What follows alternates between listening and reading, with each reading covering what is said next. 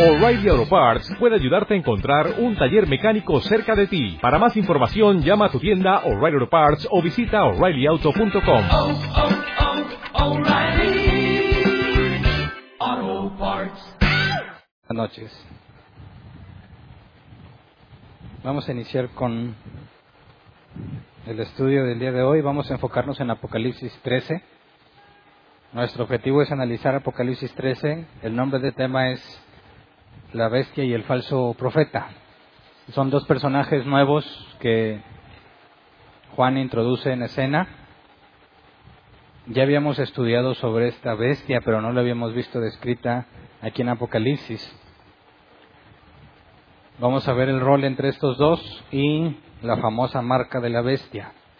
Yo creo que ese es uno de los temas más conocidos en Apocalipsis, o lo más, lo que es más del dominio popular, aunque no tengan claro exactamente qué es, pero en películas, en todos lados sale la marca de la bestia. Entonces, vamos a ver desde la perspectiva bíblica qué es lo que podemos concluir en cuanto a esa marca, pero leamos primero todo el capítulo 13.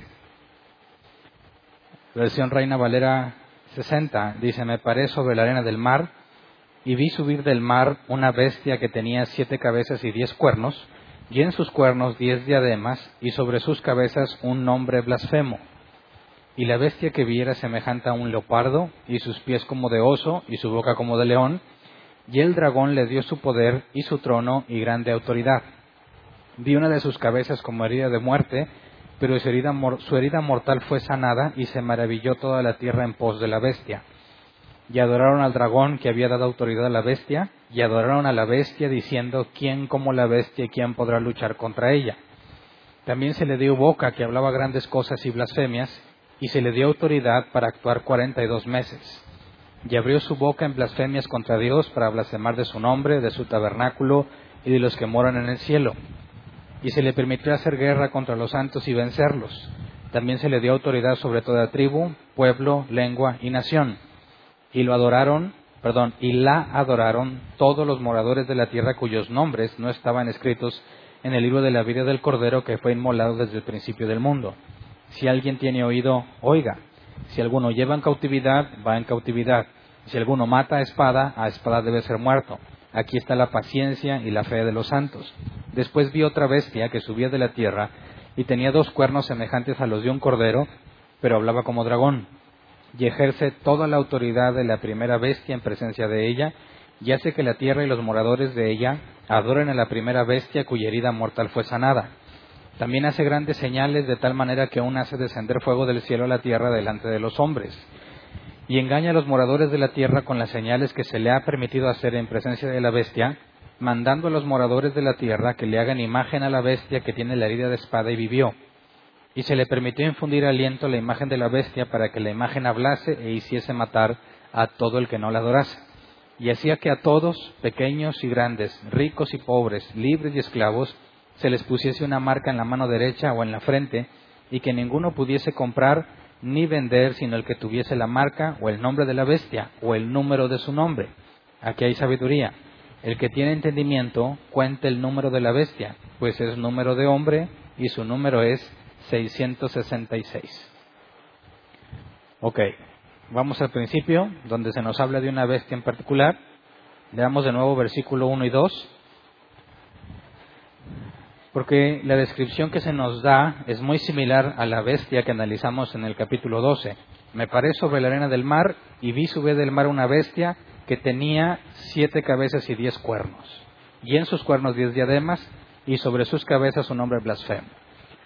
Recordemos que en Apocalipsis 12 también se nos describió una bestia con siete cabezas y diez cuernos. Esta bestia es muy similar, pero no puede ser la misma bestia por lo que nos dice el versículo 2.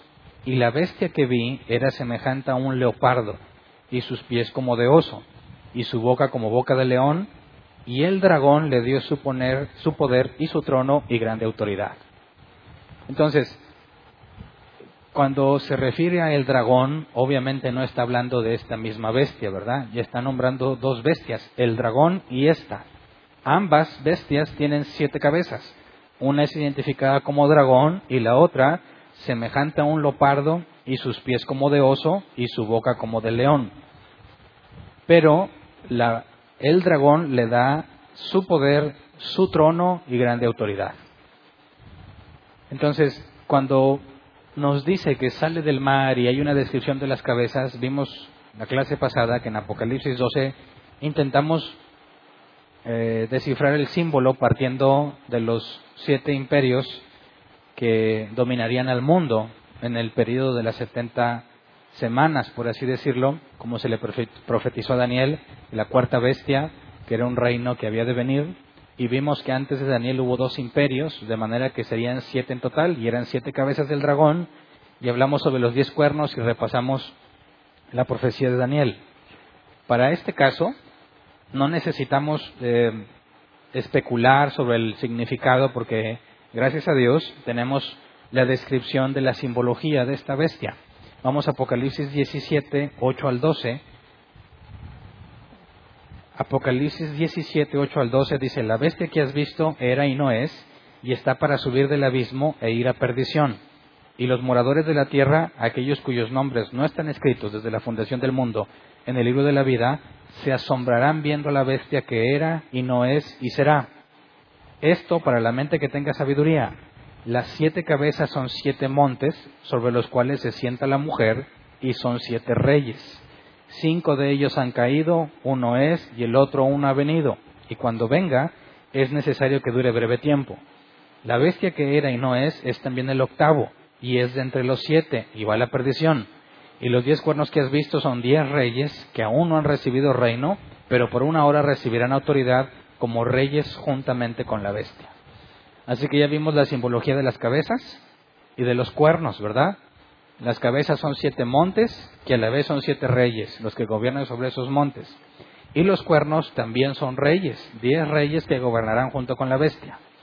Y luego en el versículo 15 dice, me dijo también, las aguas que has visto donde la ramera se sienta son pueblos, muchedumbres, naciones y lenguas. Y bueno, en el capítulo 17 se habla de la gran ramera, y lo veremos cuando lleguemos a ese capítulo. Pero está sentada sobre esta bestia y sobre muchas aguas. Y aquí nos dice que las aguas son pueblos, muchedumbres, naciones y lenguas. Así que cuando Juan nos escribe una bestia que sube del mar, de las aguas, claramente el simbolismo es que tiene que ver con muchedumbre de pueblos, naciones y lenguas. Es una especie de reinado donde hay distintos reyes, no uno solo, y de ahí el, el anticristo será manifestado. Entonces, vemos que aparentemente son muy similares la- el, dragón y esta bestia, pero ya en su descripción específica vemos diferencias muy considerables. Por ejemplo, la parte que tiene que ver con leopardo, con oso y con león, que la otra bestia definitivamente no se lo describe nada similar, es identificado como un dragón. Ahora, las diferencias que podemos encontrar también es en cuanto a las cabezas, o sea, en cuanto a la descripción, uno es dragón y otro es leopardo, oso y león mezclado. Pero también vemos que en Apocalipsis 12:3 dice, también apareció otra señal en el cielo, he aquí un dragón escarlata que tenía siete cabezas y diez cuernos y en sus cabezas siete diademas. Se nos dice que el dragón tiene siete diademas en las cabezas, pero en cuanto a la bestia nos dice, en sus cuernos diez diademas y sobre sus cabezas un hombre blasfemo. Vimos que en esta bestia las diademas los tienen, la tienen los cuernos. Y se nos dice que los cuernos son reyes y la palabra diadema en griego es una corona real. De manera que deja claro que los cuernos con diademas hace referencia a que son personas que tienen control sobre la gente. Y es importante notar que no habla de democracia, ¿verdad? Sino de monarquías. Luego, vamos a ver la descripción de Daniel en cuanto a la cuarta bestia. Vamos a Daniel 7, 19 al 27. Daniel 7, 19 al 27. Dice, entonces tuve deseo de saber la verdad acerca de la cuarta bestia, que era tan diferente de todas las otras, espantosa en gran manera, que tenía dientes de hierro y uñas de bronce, que devoraba y desmenuzaba, y las obras hollaba con sus pies. Asimismo acerca de los diez cuernos que tenía en su cabeza, y el otro que le había salido, delante del cual habían caído tres, y este mismo cuerno tenía ojos y boca que hablaba grandes cosas, y parecía más grande que sus compañeros. Y veía, yo que este cuerno hacía guerra contra los santos y los vencía, hasta que vino el anciano de días y se dio el juicio a los santos del Altísimo y llegó el tiempo y los santos recibieron el reino. Dijo así, la cuarta bestia será un cuarto reino en la tierra, el cual será diferente de todos los otros reinos, y a toda la tierra devorará, trillará y despedazará.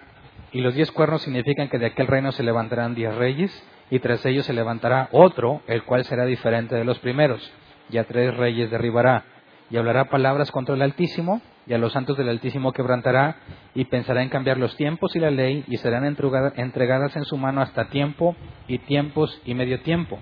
Pero se sentará el juez, y le quitarán su dominio para que sea destruido y arruinado hasta el fin, y que el reino y el dominio y la majestad de los reinos debajo de todo el cielo sea dado al pueblo de los santos del Altísimo, cuyo reino es reino eterno, y todos los dominios le servirán y obedecerán.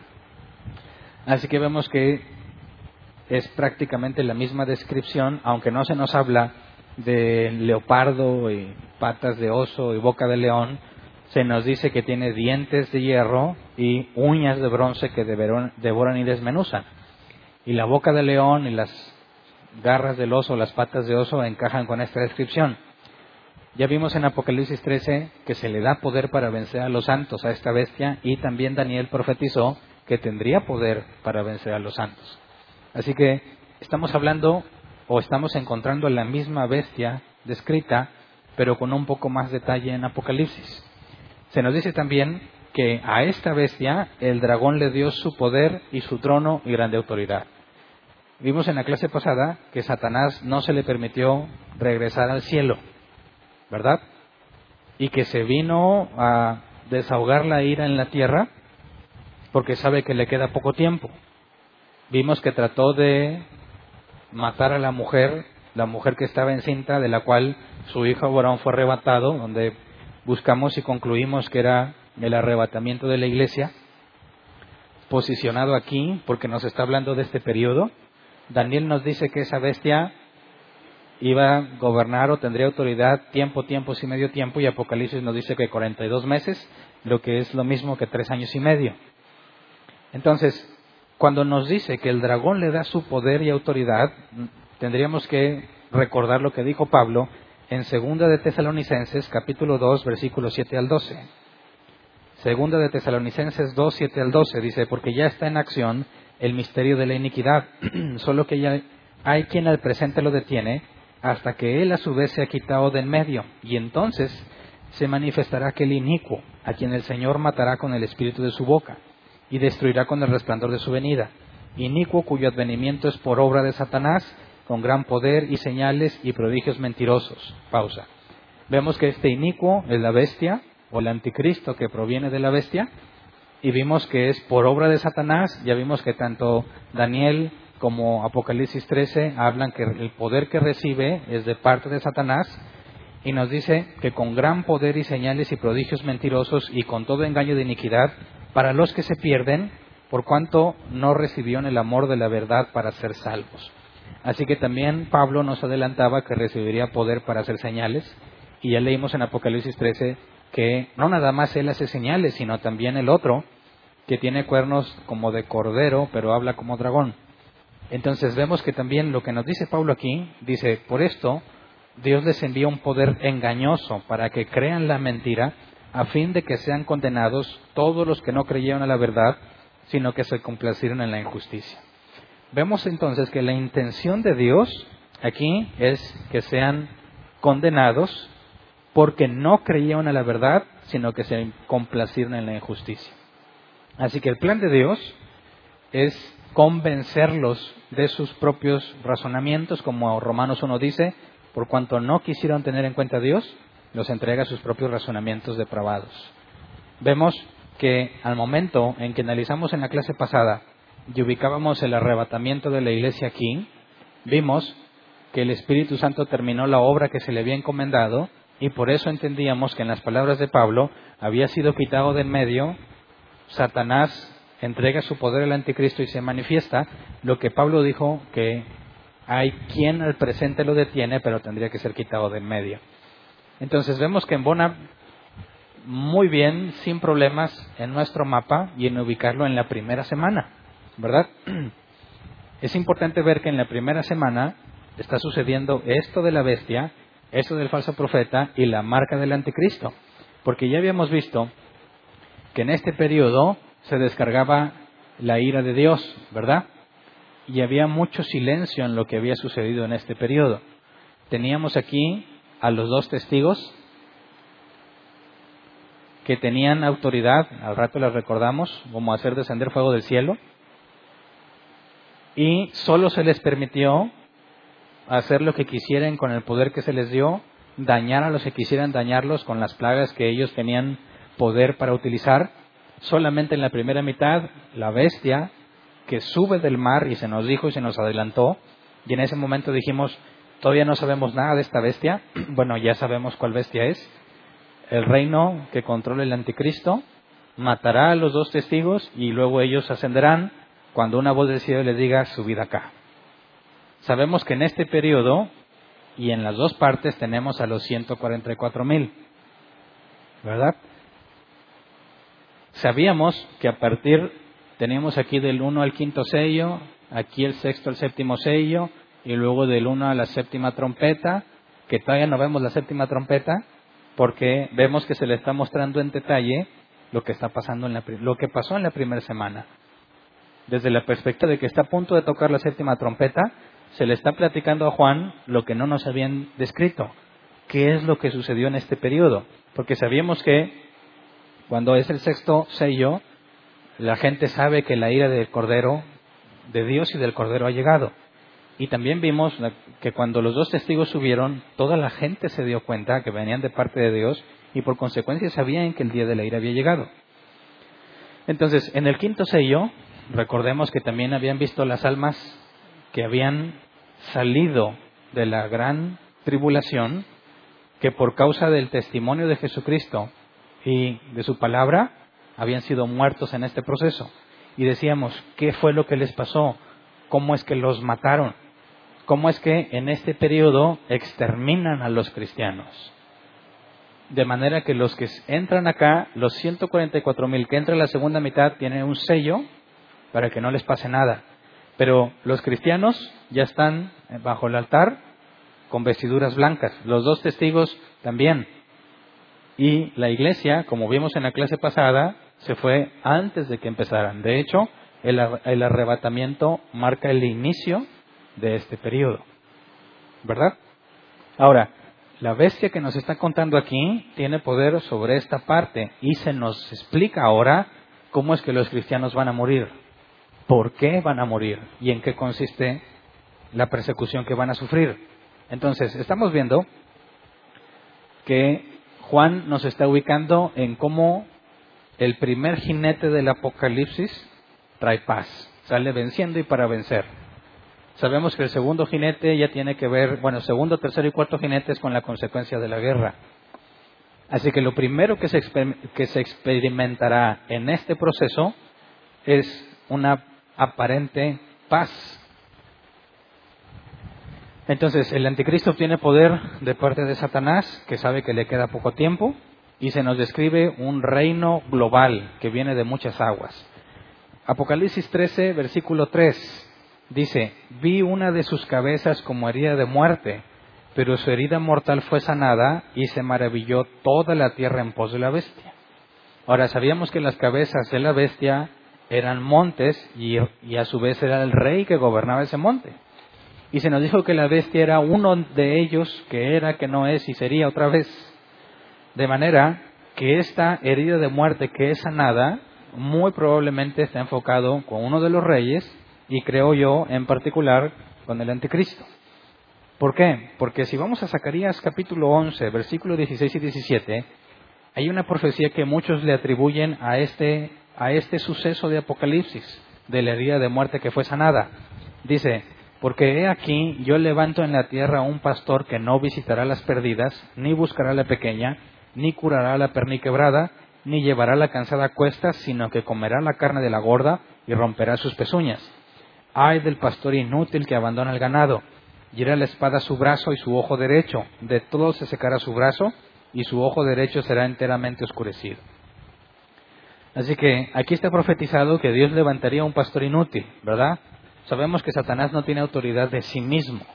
Sabemos que Satanás le dijo a Jesús que Satanás había recibido toda la tierra para gobernar sobre ella. Le dijo, si postrado me adorares, te entregaré todos los reinos, porque a mí me fueron entregados. Así que la, autoridad de Satanás no es independiente de Dios, sino que Dios se la ha concedido para actuar en ese periodo de tiempo, tres años y medio.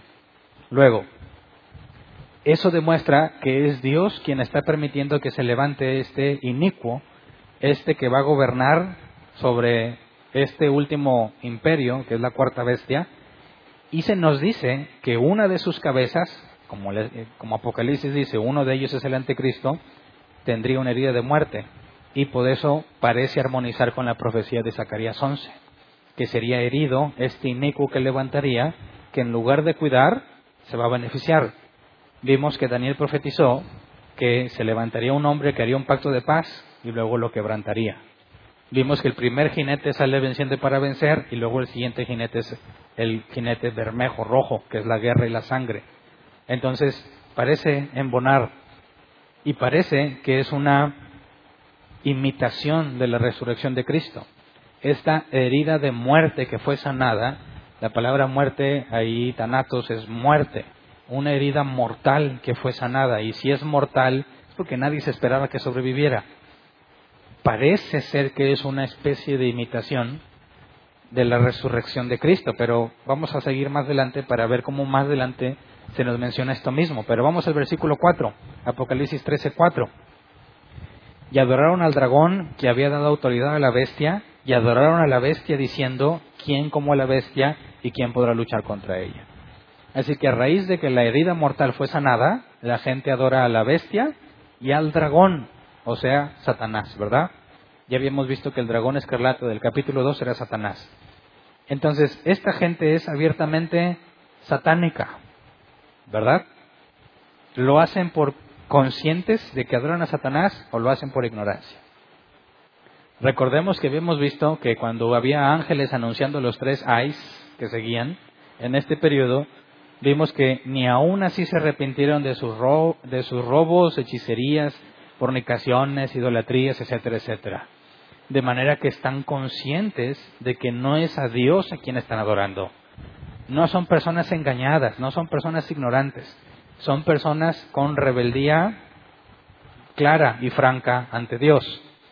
Entonces, están adorando a la bestia, pero aún no se nos explica con detalle por qué adoran a la bestia. Vimos que esa fue sanada de una herida mortal, pero aquí cuando dice adoraron al dragón, la palabra adoraron es el griego prusconeo, que se traduce como hacer reverencia, arrodillarse o postrarse ante alguien superior. Entonces, es un pueblo global, o sea, de toda lengua, tribu, nación, como vemos que se le entrega poder, todos están reconociendo como máxima autoridad, como alguien superior a la bestia y, según el propio Apocalipsis, a este inicuo, al anticristo vimos que había otra profecía que se haría pasar como Dios en el templo. Y aquí vemos que está recibiendo adoración.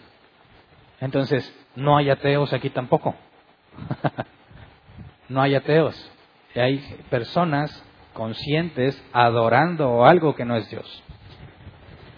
Ahora, esto de hacer reverencia, arrodillarse o postrarse ante la bestia, vamos o leímos hace poquito que se va a hacer una imagen de la bestia lo que nos transporta a los tiempos de Daniel con la estatua de Nabucodonosor, donde tenían que postrarse ante la estatua cada que sonaba eh, los tamboriles, flautas y no sé, toda la listota que hay de instrumentos.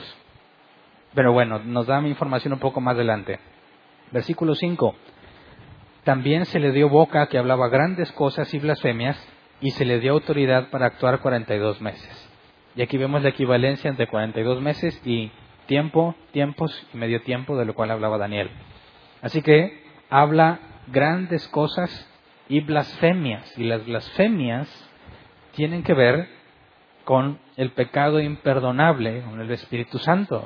La blasfemia contra el Espíritu Santo no es perdonada. ¿Verdad? Es clara la escritura cuando Jesús dijo que todo lo que digan contra el Hijo del Hombre será perdonado, pero nunca la blasfemia contra el Espíritu Santo. De manera que hay cosas que Dios no perdona. Al que, que dice Dios es bueno y todo perdona, falso. Jesús dijo claramente que la blasfemia contra el Espíritu Santo no es perdonable. Si lo haces, no hay perdón para ti. Y si no hay perdón para ti, no hay salvación para ti. Así de simple. Entonces, no nada más se le dio autoridad, sino que habla grandes cosas y blasfemias y hace cuanto quiere. Versículos 6 y 8. Y abrió su boca en blasfemias contra Dios, para, para blasfemar de su nombre, de su tabernáculo y de los que moran en el cielo. Y se le permitió hacer guerra contra los santos y vencerlos. También se le dio autoridad sobre toda tribu, pueblo, lengua y nación, y la adoraron todos los moradores de la tierra cuyos nombres no estaban escritos en el libro de la vida del Cordero que fue inmolado desde el principio del mundo. Aquí hay información interesante. Esta bestia habla contra Dios y blasfema de todo lo que tiene que ver con Dios, ¿verdad? Y cuando salen los santos a refutar lo que dice, no pueden porque Dios le dio autoridad para vencer a los santos. De manera que todo el que se oponga a la bestia en este periodo va a ser vencido. Y se nos adelantó en el quinto sello que están muertos. Tiene poder para matarlos, a todos los que se oponen. Pero ¿cómo ejerce semejante poder? ¿Cómo es que tiene controlado a toda la gente de manera que el que se le opone lo mata? Bueno, tendríamos que ver primero que solo aquellos que no están escritos en el libro de la vida son los que le creen. Solo esos. Y eso es muy importante considerarlo porque cuando lees que los aquellos cuyos nombres no estaban escritos en el libro de la vida del Cordero, que fue inmolado desde el principio del mundo, hay dos posibles formas de leer este versículo, ¿verdad? Que el Cordero fue inmolado desde el principio del mundo o que el libro de la vida del Cordero que fue inmolado es desde el principio del mundo. ¿Sí me explico? Desde el principio del mundo fue, fue inmolado el Cordero o desde el principio del mundo fueron escritos en el libro de la vida. Y bueno, vamos a resolverlo con estos dos pasajes, Efesios 1, 3 al 5. Efesios 1, 3 al 5 dice, bendito sea el Dios y Padre de nuestro Señor Jesucristo, que nos bendijo con toda bendición espiritual en los lugares celestiales en Cristo, según nos escogió en Él antes de la fundación del mundo, para que fuésemos santos y sin mancha delante de Él, en amor, habiéndonos predestinado para ser adoptados hijos suyos por medio de Jesucristo, según el puro afecto de su voluntad. De manera que este pasaje resuelve el dilema que teníamos en Apocalipsis el que es desde el principio del mundo no es el Cordero, o sea, no fue inmolado desde el principio del mundo, sino que los nombres fueron escritos desde el principio del mundo. Y aquí nos dice claramente que antes de la fundación del mundo fue escrito. Y aquí está la prueba entonces, que ninguno que no esté en ese libro podrá mantenerse firme en la verdad. Pero los que ya están en ese libro se van a mantener firmes, aunque les cueste la vida.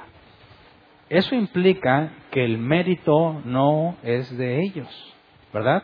Pero genera una posible pregunta, un posible conflicto. ¿Estaban predestinados a creerle a la bestia o no? Si desde antes de la fundación del mundo no están escritos, entonces ya estaban predestinados o no. Leamos Romanos 8, 29 al 31. Romanos 8, 29 al 31 dice, porque a los que antes conoció, también los predestinó para que fuesen hechos conforme a la imagen de su Hijo, para que Él sea el primogénito entre muchos hermanos. Y a los que predestinó, a estos también llamó, y a los que llamó, a estos también justificó, y a los que justificó, a estos también glorificó.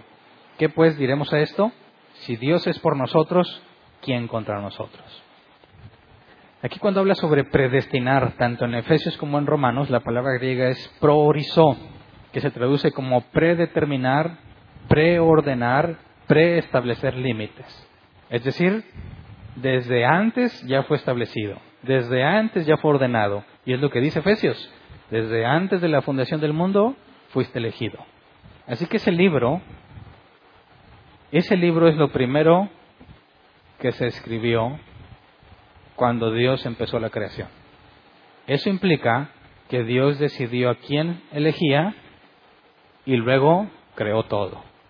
¿Me explico? Algunos piensan que Dios creó todo, Adán cayó y dijo, rayos, voy a tener que escribir a Hernán, ver, porque ya se complicó todo, entonces tengo que determinar quién se va a salvar. No, la Biblia es clara que lo primero es la elección, de manera que la tentación que sufrieron Adán y Eva fue planeada por Dios, ¿verdad? No fue un accidente, no fue algo que se salió de su control. Es el primer paso para que sus elegidos puedan estar con Él. ¿Me explico? Porque no puedes hablar de una elección a menos que todos estén condenados. Entonces, ¿condenó Dios a los hombres? ¿Sí o no? ¿Sí o no? Si tú dices que sí, entonces tú crees en algo que se llama doble predestinación.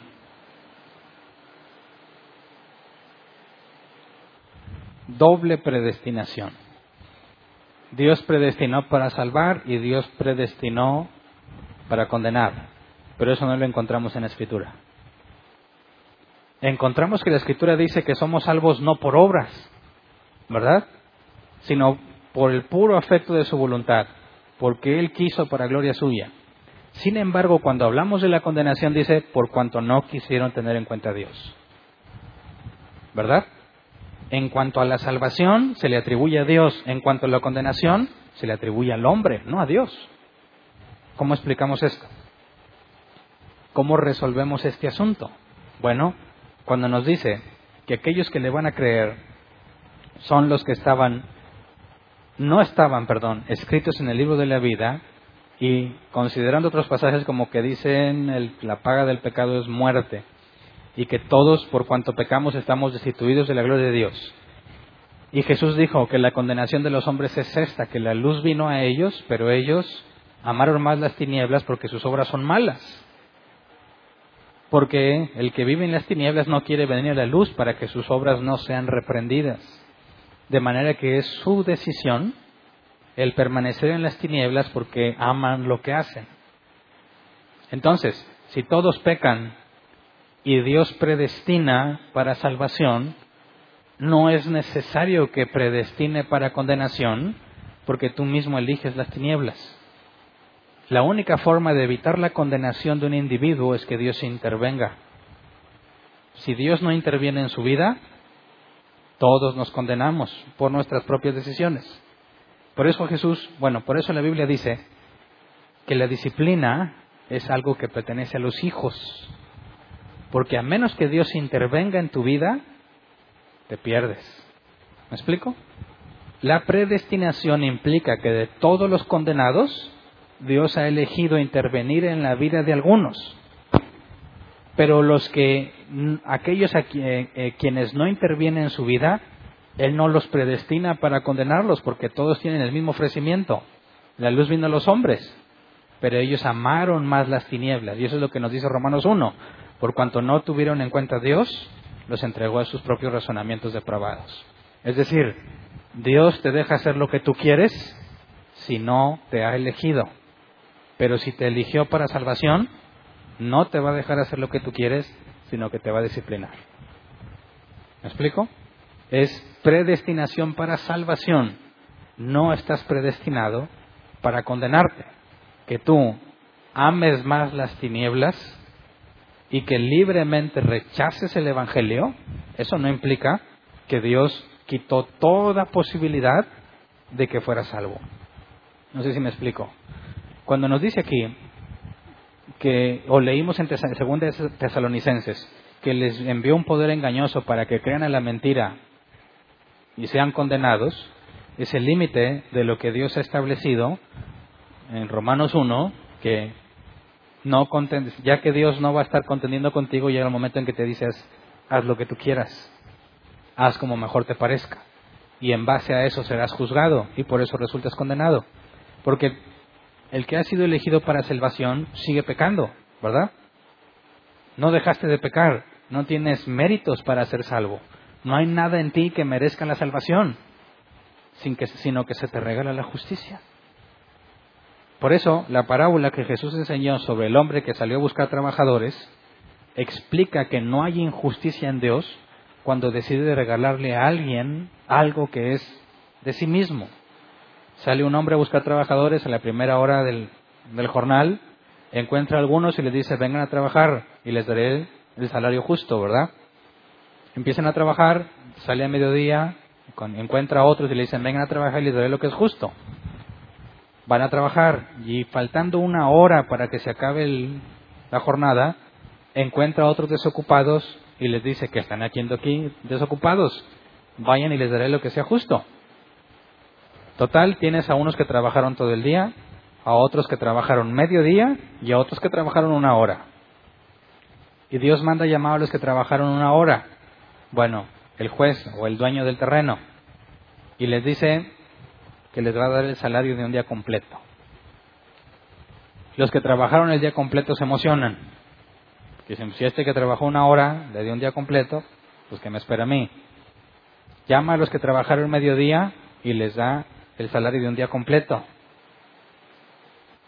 Ya no es proporcional, ¿verdad? Pero sin embargo siguen teniendo una esperanza muy grande los que trabajaron todo el día. Y cuando llama a los que trabajaron todo el día, les da un día completo. De manera que se quejan. Dicen, eres injusto. Porque el que trabajó una hora le diste un día completo. Al que trabajó mediodía le diste un día completo. Y yo que estuve el día completo, me das el día completo nada más. Y Jesús dice, explica que dice, no, no estoy siendo injusto. Lo que pasa es que tienes envidia de lo que hago con mi dinero. ¿Verdad? Porque Él se lo puede regalar a quien Él quiera. Y a quien no, le hace justicia. Trabajaron un día, les pagó un día. ¿Es injusto? No. Pero el que no trabajó casi nada, si Él le quiere regalar el dinero, ¿es eso injusticia? No, es misericordia. Y es lo que Dios le dijo a Moisés, tendré clemencia de quien quiere tenerla y seré misericordioso de quien quiera hacerlo. Así que el hecho de que Dios elija a unos para salvación no implica que esté haciendo injusticia con los que no eligió, porque a cada uno se le dan según sus obras y aquel que también es pecador pero que Dios le regala la justicia va a ser salvado no por méritos de él, sino por la decisión soberana de Dios. Y esto es lo que estamos viendo aquí. En medio de semejante poder, en medio de semejante control sobre el mundo, aún así dice, en sentido inverso, que los que están escritos no le van a creer. Tan grande es la seguridad que puedes tener en la elección soberana de Dios, que a pesar de que nunca se han hecho estas señales entre los humanos, aún así no serán engañados los que fueron elegidos para salvación. De manera que es absurdo pensar que tú puedes perder tu salvación, ¿verdad? Por tus propios medios. Es imposible. Es absurdo la luz de la escritura. Si ni siquiera estas señales te pueden engañar, como dice Pablo, ¿qué pues diremos a esto? Si Dios es por nosotros, ¿quién contra nosotros? Ni el mismo Satanás, ni el mismo anticristo van a poder desviar a los que fueron elegidos para salvación. Así que la Biblia no enseña una doble predestinación. Solo estás predestinado a salvación. Los demás son condenados por sus propias acciones.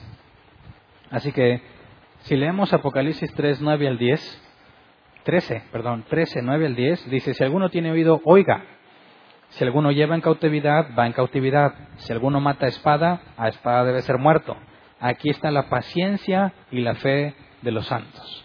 Ahora, si ya dijimos que la iglesia fue arrebatada al principio, ¿quiénes son esos santos? Bueno, si la palabra, si tú entiendes la palabra santo como cristiano, pues te confundes, ¿verdad?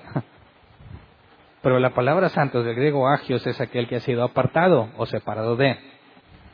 Y la Biblia claramente nos dijo antes de este capítulo que aquí hay varios santos, ¿verdad? Por ejemplo, los dos testigos que fueron apartados. Los 144 mil que también fueron apartados. Y todos los de vestiduras blancas que van a ver bajo el altar, que fueron fieles a Jesucristo, también son santos. Así que, cuando nos dice, aquí está la paciencia y la fe de los santos, tenemos que recordar lo que nos dijo Apocalipsis 6. Apocalipsis 6, 10 al 11 dice, y clamaban a gran voz diciendo, ¿hasta cuándo, Señor Santo y verdadero, no juzgas y vengas nuestra sangre en los que moran en la tierra? Y vemos que eso era la petición de las personas que estaban clamando bajo el altar de Dios, que se les dieron vestiduras blancas y se les dijo, dice, se les dieron vestiduras blancas y se les dijo que descansasen todavía un poco de tiempo hasta que se completara el número de sus consiervos y sus hermanos que también habían de ser muertos como ellos. Así que este pasaje en Apocalipsis 13 hace referencia al clamor de justicia de Apocalipsis 6. Aquí está la paciencia y la fe de los santos cuando nos dice, si alguno tiene oído, oiga, si alguno lleva en cautividad, va en cautividad. Si alguno mata espada, a espada debe ser muerto, eso es justicia. ¿Verdad? Y dice, aquí está la paciencia y la fe de los santos. Y la palabra paciencia, jupomoné, soportar bajo un peso. ¿Qué es lo que está diciendo Dios? A estos santos les va a tocar más que soportar, porque ya se nos dijo que a la bestia se les dio autoridad para vencerlos les está hablando de que va a haber justicia, va a haber justicia, pero ustedes tienen que soportar. Y en Apocalipsis 6 se nos dijo, porque tenía que completarse el número de sus consiervos, que también tendrían que morir. Por eso, todo cristiano, incluyendo los dos testigos, van a morir al final de este periodo. Los únicos santos que quedan vivos son los 144 mil. Y terminando esto, cuando los dos testigos son elevados y ya se exterminó a los cristianos de la tierra, se les pone un sello a estos para que no mueran en este periodo. Pero si te fijas, estos no se van al cielo, ¿verdad? Ni al principio, ni a la mitad, ni al final. Así que el arrebatamiento es solo para la iglesia, no para todos los santos. Y de esto se nos especifica que los 144.000 son israelitas. Así que los israelitas no son parte del arrebatamiento. Es algo específico de la iglesia. Y por eso mencionaba en la clase pasada que desde la muerte y la ascensión de Cristo hasta este periodo es el inicio y el fin de la iglesia. Ahora, Regresemos a Apocalipsis 13, versículo 11. Después vi otra bestia que subía de la tierra y tenía dos cuernos semejantes a los de un cordero, pero hablaba como dragón. Otra bestia, ya van tres. El dragón, la bestia, y esta otra bestia que tiene dos cuernos semejantes a los de un cordero, pero habla como dragón. Parece cordero, pero habla como dragón. ¿Quién es el dragón? Satanás, ¿verdad? ¿Ok? Según el historicismo, ¿se acuerdan qué era el historicismo? El método de interpretación que trata de ubicar esto en, en la actualidad, ¿verdad? Según lo que encontramos hoy en día. Según el historicismo, algunos consideran que ese falso profeta o esta bestia con dos cuernos es un papa, o podría ser un papa. Pero recuerda que el historicismo es tratando de aplicarlo a, hoy, a nuestra situación. Y no hay forma de validar que así sea. Entonces, ¿por qué podría ser un papa? Pues porque dice, no, pues la influencia, vamos a seguir leyendo, dice el versículo 12, y ejerce toda la autoridad de la primer bestia en presencia de ella, y hace que la tierra y los moradores de ella adoren a la primer bestia cuya herida mortal fue sanada. Así que este individuo no busca adoración para él, sino para la bestia. ¿Verdad? ¿Qué tiene que ver un papa con eso? No, todavía no.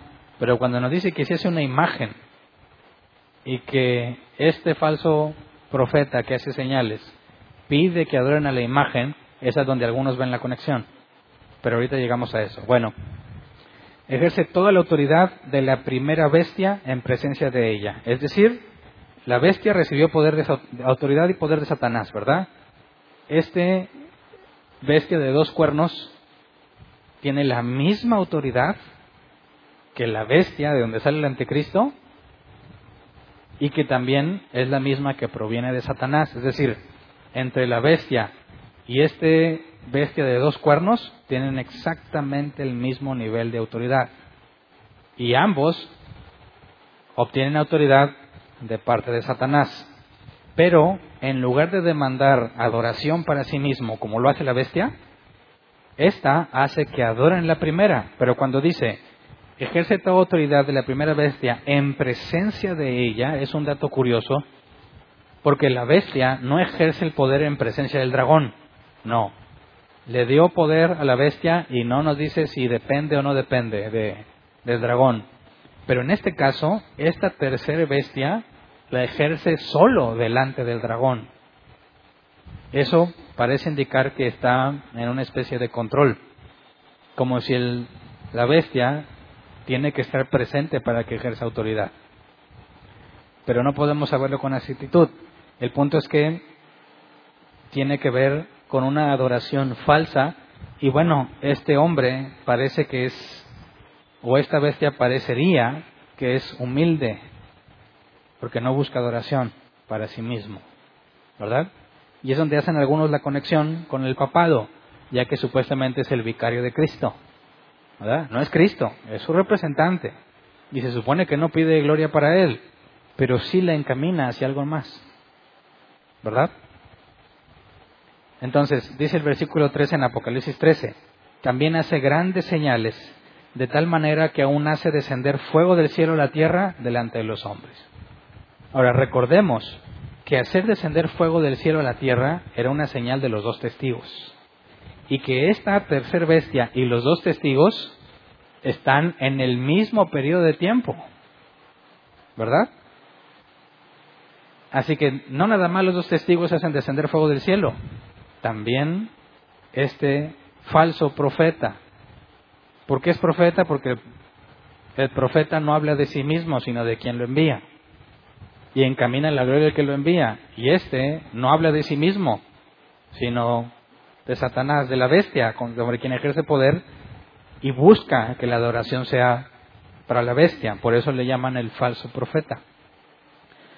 Pero si consideramos que hace descender fuego del cielo, tiene autoridad para hacer eso, y los dos testigos también, imagínate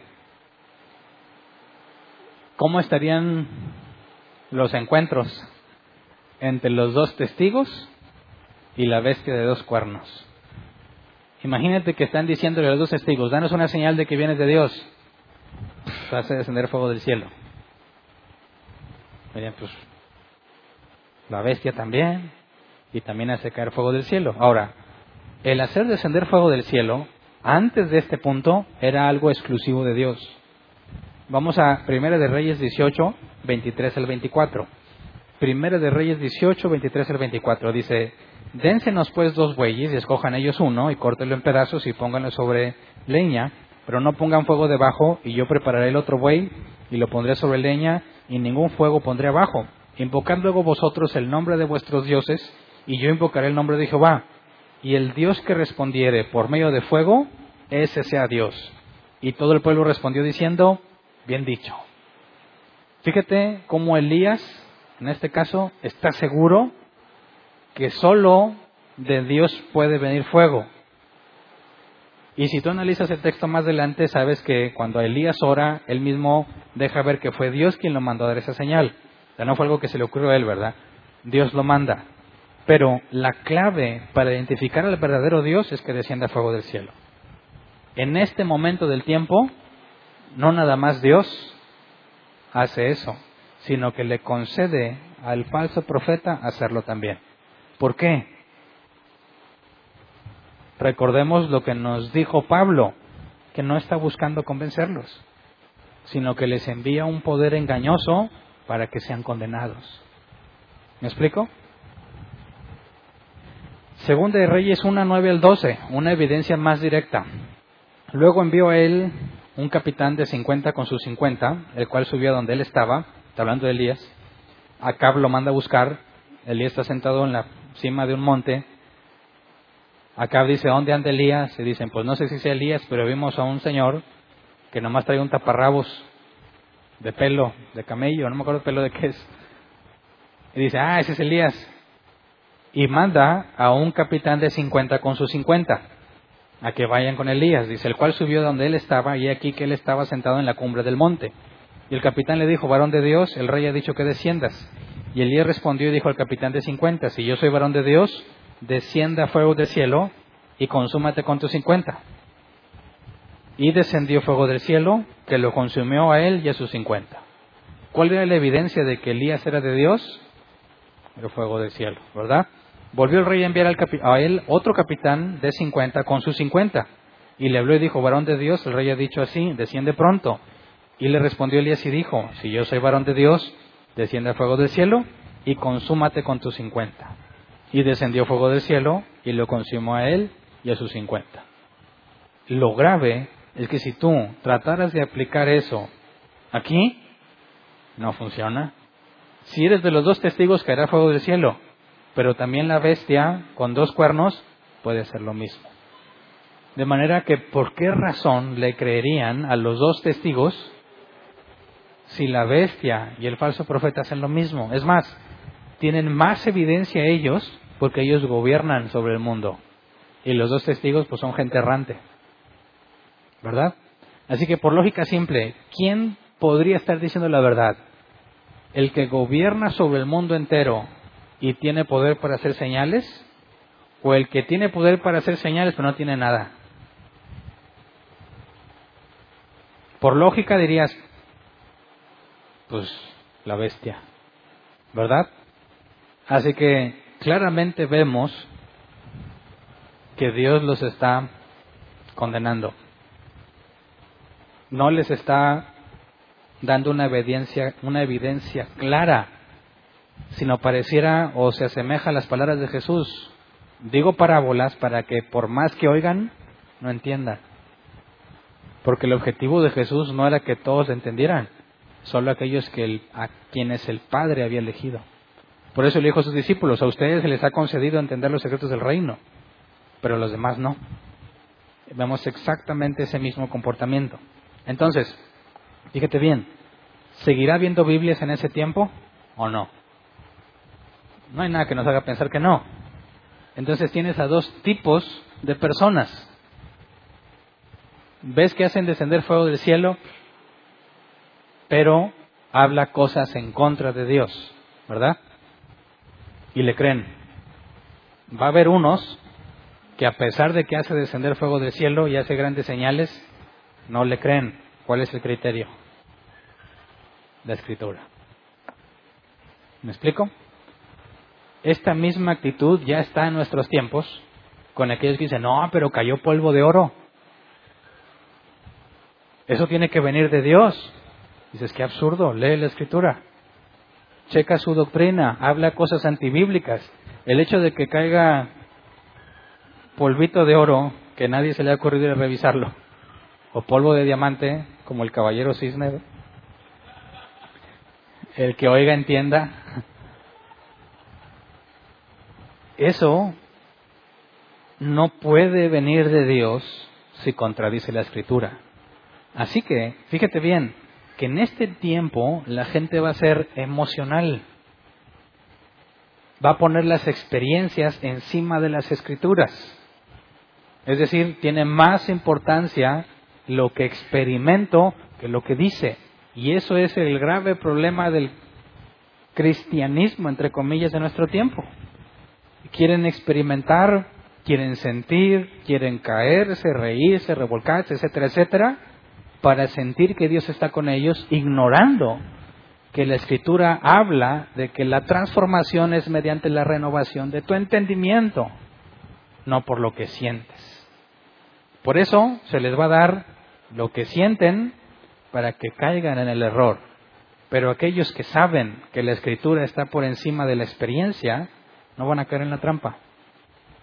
Porque, como dijo Martín Lutero, o se lo atribuyen a él, no importa si una doctrina hace llover milagros todos los días.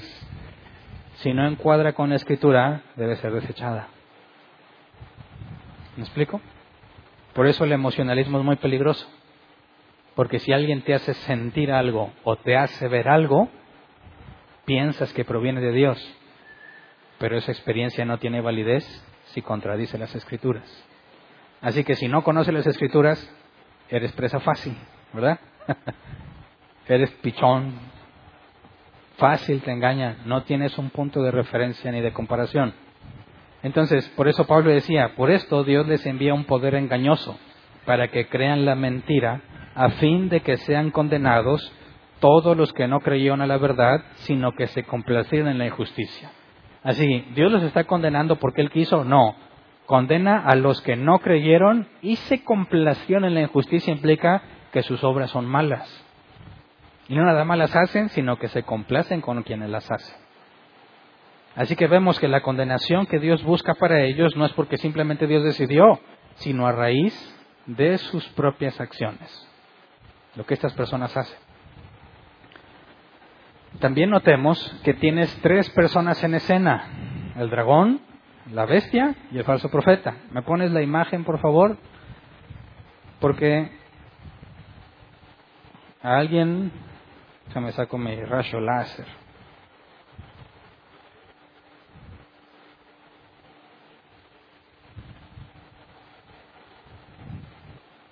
Alguien se le ocurrió dibujar a estos tres personajes. Si le puedes quitar zoom, ahí. Ah, caray.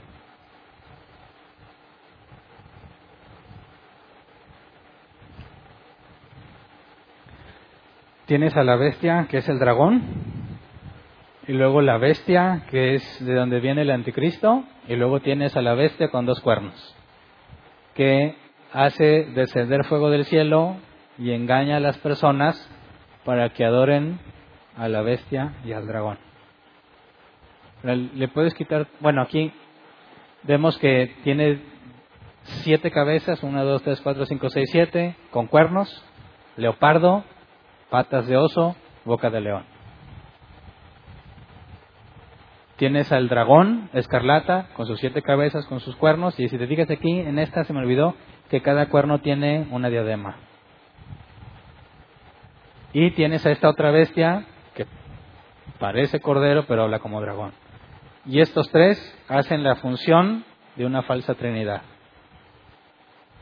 El Padre, el Hijo el Espíritu Santo. ¿Qué es lo que el Padre dio al Hijo en la Escritura? El verdadero Dios le dio el juicio, el reino. ¿Qué es lo que Satanás hace con este? Lo mismo. ¿Qué es lo que hace el Espíritu Santo?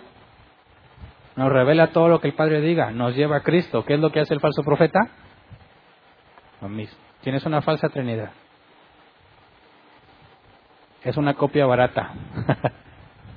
Pero, a pesar de que tienen todo ese poder, fracasan al encuadrarse en la escritura, porque hablan blasfemias contra Dios. Ahora, eso no es nuevo. Hay muchísimos predicadores que blasfeman contra Dios desde el púlpito y tienen cientos y miles de seguidores que los apoyan. Le atribuyen a Dios cosas que Dios no hace. Hablan de un Dios que no es el Dios de la Biblia, que te promete prosperidad y felicidad y sanidad y riquezas. Y ellos aseguran que es Dios quien te las va a dar y eso es una blasfemia. Porque es mentira que Dios haya prometido esas cosas. Así que estos tiempos no están muy alejados de nuestros tiempos y el tipo de persona que vivirá en aquel entonces. Pero claramente aquellos que se mantengan fieles a la escritura podrán ver que todo este poder es engañoso. No puede ser Dios porque Dios no contradice su escritura. Ahí está el punto en el cual, aún en estos tiempos, los que permanezcan fieles podemos concluir que son los que se apegan a la escritura, al Dios de la Biblia. Porque ¿cómo es que sabemos cómo es Dios? Por medio de la escritura. Y si alguien te dice que Dios se le mostró y le dijo cosas que no vienen en la escritura, debe ser desechado. Así como estos que van a vivir en este periodo se mantienen fieles a Dios, a la palabra de Jesucristo, como nos dijo Apocalipsis, a la escritura. Así que en pocas palabras, el que permanezca bíblico en ese periodo, porque Dios se lo ha concedido, ya que, la, que la propia escritura dice que tú no puedes entender lo que viene del Espíritu, porque se ha de discernir por medio del Espíritu. En pocas palabras, todos los que son emocionales y ponen la experiencia y la emoción en mayor autoridad que la Escritura, son condenados. Apocalipsis 13, 14 y el 17. Ya que tienes esta falsa Trinidad y este falso profeta, dice, y engaña a los moradores de la tierra con las señales que se le ha permitido hacer en presencia de la bestia, mandando a los moradores de la tierra que le hagan imagen a la bestia que tiene la herida de espada y vivió, y se le permitió infundir aliento a la imagen de la bestia para que la imagen hablase e hiciese matar a todo el que no la adorase. Y hacía que todos, pequeños y grandes, ricos y pobres, libres y esclavos, se les pusiese una marca en la mano derecha o en la frente, y que ninguno pudiese comprar ni vender, sino el que tuviese la marca o el nombre de la bestia o el número de su nombre. Y ahí está la información que nos faltaba para entender lo que pasa aquí. ¿Cómo es que se genera toda esa persecución? Hay una marca de control, ¿verdad? Que primero, este bestia de dos cuernos, que se le llama el falso profeta, manda que se le construya una imagen y se le infunde aliento. Y aquí la palabra aliento es el griego neuma, que encontramos traducido como espíritu en muchas partes de la escritura o como viento. De manera que esta imagen tiene que ver algo con una señal milagrosa que hace que todos se tengan que postrar ante ella. Y es la misma estatua o la misma imagen la que demanda que se le adore, a diferencia de la bestia de dos cuernos, la imagen se le manda se demanda adoración y que y demanda que maten al que no la adore. Ahora, recordemos que Daniel nos habló de una abominación, ¿verdad? Un sacrilegio. Jesús también habló de una abominación desoladora. Pareciera o es posible que esta imagen sea puesta en el templo, lo que sería una abominación. ¿Se acuerdan? Y lo leímos hace tiempo cuando vimos la el sello de los 144 mil. Que Dios mandó juicio sobre todos los de su pueblo, excepto aquellos que tuvieran el sello y primero fueron marcados, y luego pasó el ángel para matarlos y no tocó a los que tenían la marca. Bueno, si tú lees un poco antes, Dios le hace ver al profeta que dentro del templo tenían figuras, pinturas de idolatría, había sido profanado el templo. Es muy probable que esta imagen vaya a ser puesta en el templo, ya que nos decía Pablo que se sienta en el templo como si fuese Dios, se hace pasar por Dios. Es posible que sea esta imagen la que sea puesta en el templo. Ahora, nos recuerda los tiempos de Nabucodonosor, ¿verdad? Pero la de Nabucodonosor no hablaba. Esta sí, y maravilla a todas las personas, y es la bestia que pide que se marque a la gente. Ahora, esta marca te permite comprar y vender. Sin la marca no puedes comprar ni vender, ¿verdad? ¿Quiénes se van a poner la marca? ¿Todos o solamente aquellos que no están escritos en el libro de la vida? Todos excepto los que están escritos en el libro de la vida. Porque para ponerte la marca primero tuviste que adorar la estatua o la imagen. Y dado que los que mueren permanecen fieles, no pueden adorar a esta imagen. No van a ser marcados, pero todos los demás sí. Ahora, esta marca tiene, digamos que es una doble identificación.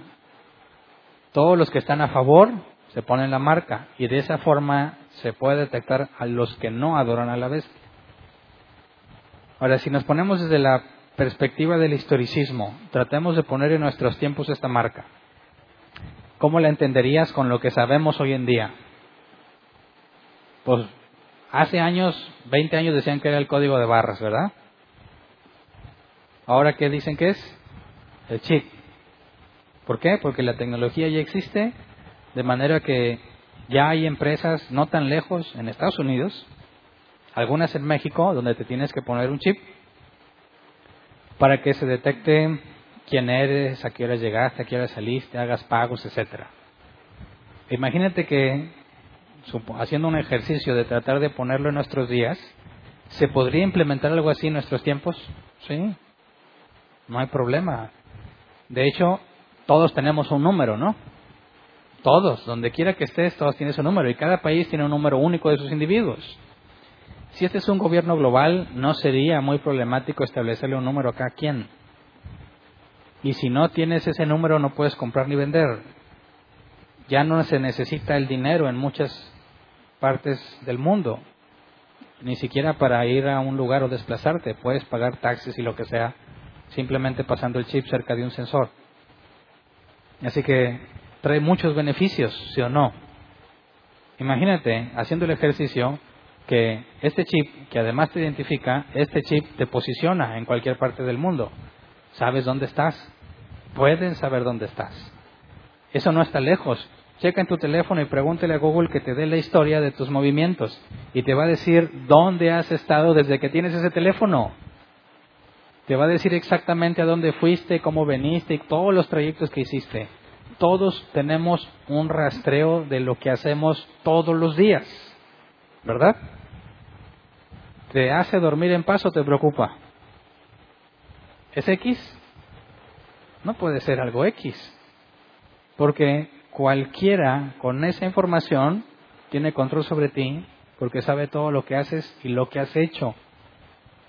Parece insignificante poder decir, como ponen algunas películas futuristas, que entro a una tienda y me dice, hola Hernán, porque ya me leyó el chip, ¿verdad?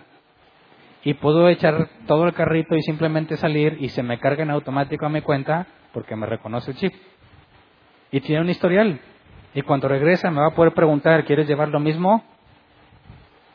Y le puede decir que sí y te puede traer todo lo que ya has comprado, porque sabe que compras y cuándo. De hecho, tu teléfono te puede decir ahorita, quien tenga activado esa opción, o sea, se lo dice el que tiene activada la opción, como quiera sabe, aunque no tengas activada esa opción. Pero si te has dado cuenta que te va a decir a algún lugar que normalmente es parte de tu rutina y te dice hay poco tráfico. O te dice el mapa si quieres ir a este destino porque normalmente es ahora vas a ese destino. No sé si te has dado cuenta. Ahora, imagínate que todo mundo por obligación tiene que tener esta identificación. Si hubo un robo a cierta hora, ¿podrá huir, huir el ladrón? No, porque lo podemos rastrear a qué hora entraste y dónde estás. ¿Habría robos? ¿Si tienes el chip? No. ¿Verdad? ¿Desapariciones forzadas? ¿Secuestros? No. Van a saber dónde estás, qué haces y qué has hecho. Eso tiene que traer un cambio dramático porque tiene que haber paz al principio. ¿Qué loco no se querría poner eso? Nadie que le decía a alguien, no, no te pongas esa marca. ¿Por qué no? ¿Por qué no? Es del diablo. ¿Cómo que es del diablo? Trae muchos beneficios, ¿no? El único que no se quiere poner la marca es porque algo esconde. ¿Verdad? ¿Quieres andar haciendo transacciones y que nadie se dé cuenta? Eres sospechoso. Los cristianos son los que no se lo van a querer poner. ¿Cómo va a ver el mundo a los cristianos? ¿Como personas de bien o como delincuentes en potencia? Toda la humanidad, todos se están poniendo la marca y experimentan los beneficios, menos los cristianos. ¿Le ayudarías a un cristiano? Si tú te pones la marca y tú no ves ningún problema, ellos dicen que no, que no se la quieren poner, ¿estarías a su favor o en contra? Es muy fácil ver a esos cristianos en ese tiempo como fanáticos religiosos, que no quieren que sepas, no quieren transparentar sus movimientos. Es más que sospechoso que no quieres que sepan dónde estás, ni que se monitoree tu dinero. Así que es fácil imaginar la persecución que los cristianos van a experimentar, porque de entrada no se ve nada malo en este proceso. El punto es que se te forza a adorar. Están aceptando tecnología sin analizar las consecuencias. Están aceptando una marca que te hace visible donde quiera que estés y que alguien después, con todo ese poder, como dice Daniel, va a romper su pacto y va a traer guerras. Y puede matar a quien se le pegue en gana. Y no te puedes esconder porque estás ubicado. ¿Me explico? Este sistema, que si lo aplicáramos en nuestros tiempos es factible, totalmente factible, le otorga un poder impresionante al que tenga control de eso. Y es fácil comprender por qué los cristianos van a terminar muertos. Todo el mundo va a estar en su contra. Dicen algunos, pues me voy al monte, allá a vivir solo. Puede ser. ¿Cuánto tiempo te va a durar? Tres años y medio. ¿Verdad? La mujer, ya ven que da a luz un hijo y la mujer vive el desierto, ¿cuánto tiempo le van a sustentar? Tres años y medio. Dices, no, no importa, yo voy y me escondo, te van a encontrar, porque nada más tienes tres años y medio. Dios le dijo claramente, esperen hasta que se complete el número de sus hermanos. Te tienes que morir. Entonces, este tipo de control facilita a nivel mundial identificar a los cristianos. ¿Verdad? Los que no compran, no venden, están fuera, eres fácilmente identificable. No puedes vivir en la sociedad, eres fácilmente señalable. Ahora, Apocalipsis 13, 18 dice que hay sabiduría. El que tiene entendimiento cuenta el número de la bestia, pues es número de hombre, y su número es 666. Y bueno, aquí han dicho de todo, ¿verdad? Que si Bill Gates, que si el Papa Francisco, pero primero el Papa Benedicto, pero antes el Papa Juan Pablo. Algunos dicen, no, no, no, es el emperador Nerón.